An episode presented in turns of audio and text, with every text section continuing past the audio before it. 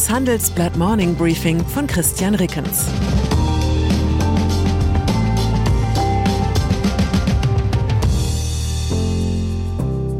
Guten Morgen allerseits. Heute ist Montag, der 20. Juni, und das sind unsere Themen. Peking statt Moskau, neue Rohstoffabhängigkeiten. Kohle statt Gas, Habecks bitterer Notfallplan. Panther statt Paris, Krise bei Rüstungskooperation. Nach einer kurzen Unterbrechung geht es gleich weiter. Bleiben Sie dran. Die Welt steht vor gewaltigen Herausforderungen. Zum einen die Energiewende voranzutreiben und gleichzeitig den Klimawandel einzudämmen. Und auch der Energieträger Wasserstoff gewinnt weltweit immer mehr an Bedeutung. Doch wie geht es weiter? Erfahren Sie mehr auf dem Handelsblatt Wasserstoffgipfel 2024 am 12. und 13. Juni in Essen. Infos unter handelsblatt-wasserstoffgipfel.de. Mit dem Vorteilscode Wasserstoff 2024 erhalten Sie einen Rabatt von 15% auf die Tickets. Abhängigkeit. Den Teufel mit dem Beelzebub austreiben gehört für mich zu den schönsten deutschen Redensarten. Allein schon wegen des wunderbar altmodischen Worts Beelzebub. Die Bedeutung hingegen ist weniger schön. Man sollte aufpassen, dass man sich beim Kampf gegen ein Übel nicht ein anderes ins Haus holt. Aktuell besteht diese Gefahr, und zwar beim Versuch, Deutschland möglichst schnell von Öl und Gas aus Russland unabhängig zu machen. Dabei begeben wir uns in eine zunehmende Abhängigkeit von Rohstofflieferungen aus China. EU-Kommissionspräsidentin Ursula von der Leyen hat das Problem so auf den Punkt gebracht. Wir importieren Lithium für Elektroautos, Platin für die Wasserstoffproduktion, Silizium für Solarmodule. 98 Prozent der seltenen Erden, die wir brauchen, kommen von einem einzigen Zulieferer China. Und das ist nicht nachhaltig. Freiheitsenergie nennt Finanzminister Christian Lindner Wind- und Sonnenkraft neuerdings. Doch je mehr wir auf sie setzen, desto stärker hängen wir in Zukunft von Pekings Gnaden ab. Ob Windrad, Photovoltaikanlage oder E-Auto-Batterie, ohne Rohstoffe wie Kobalt, Kupfer, Lithium und seltene Erden geht es nicht. Matthias Wachter, Leiter der Abteilung Internationale Zusammenarbeit, Sicherheit, Rohstoffe und Raumfahrt beim Bundesverband der deutschen Industrie, schlägt Alarm. Die Abhängigkeit von vielen mineralischen Rohstoffen aus China sei bereits heute größer als jene von Erdöl und Erdgas aus Russland, so der Experte. Der Politikwissenschaftler Jakob Kullig stellt jetzt in einem Gutachten für die Bundesakademie für Sicherheitspolitik eine interessante Forderung.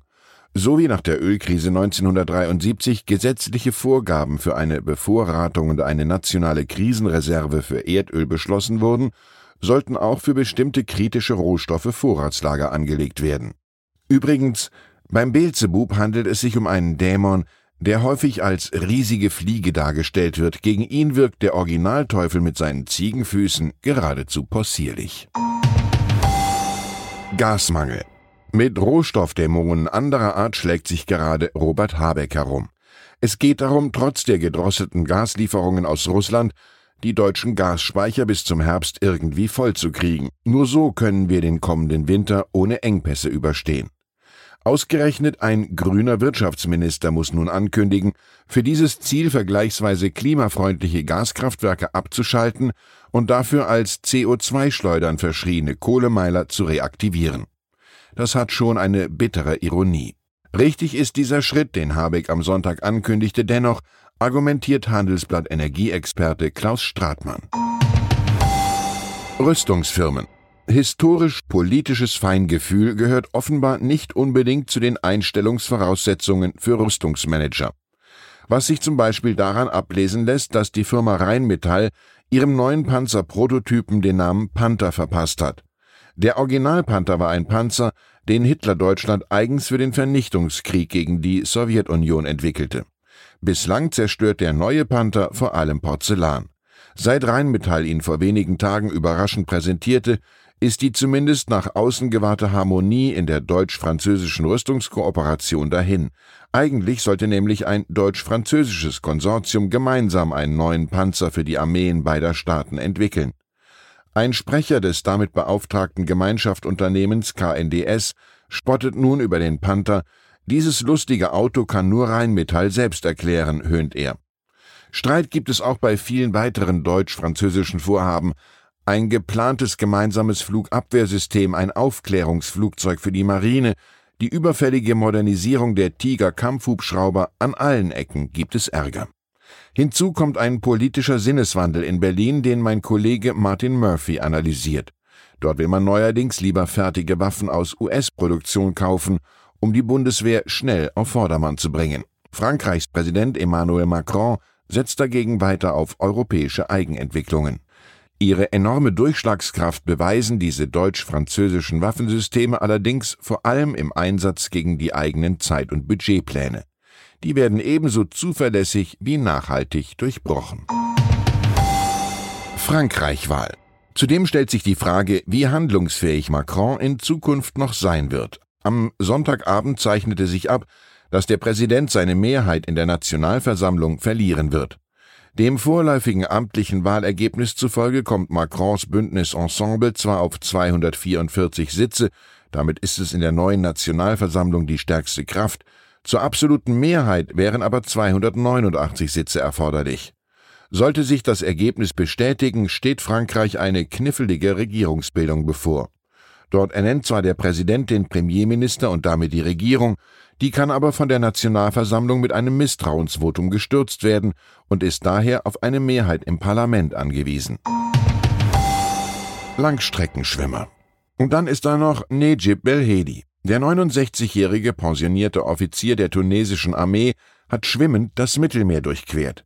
Nicht wie viele seiner Landsleute in der Hauptfluchtrichtung von Afrika nach Italien, sondern auf dem umgekehrten Weg von der süditalienischen Insel Pantelleria ins tunesische Hammamet.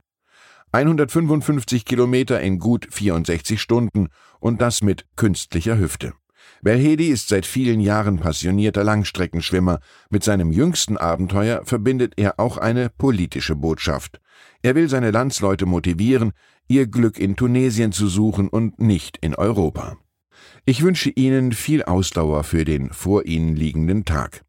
Herzliche Grüße, Ihr Christian Reckens.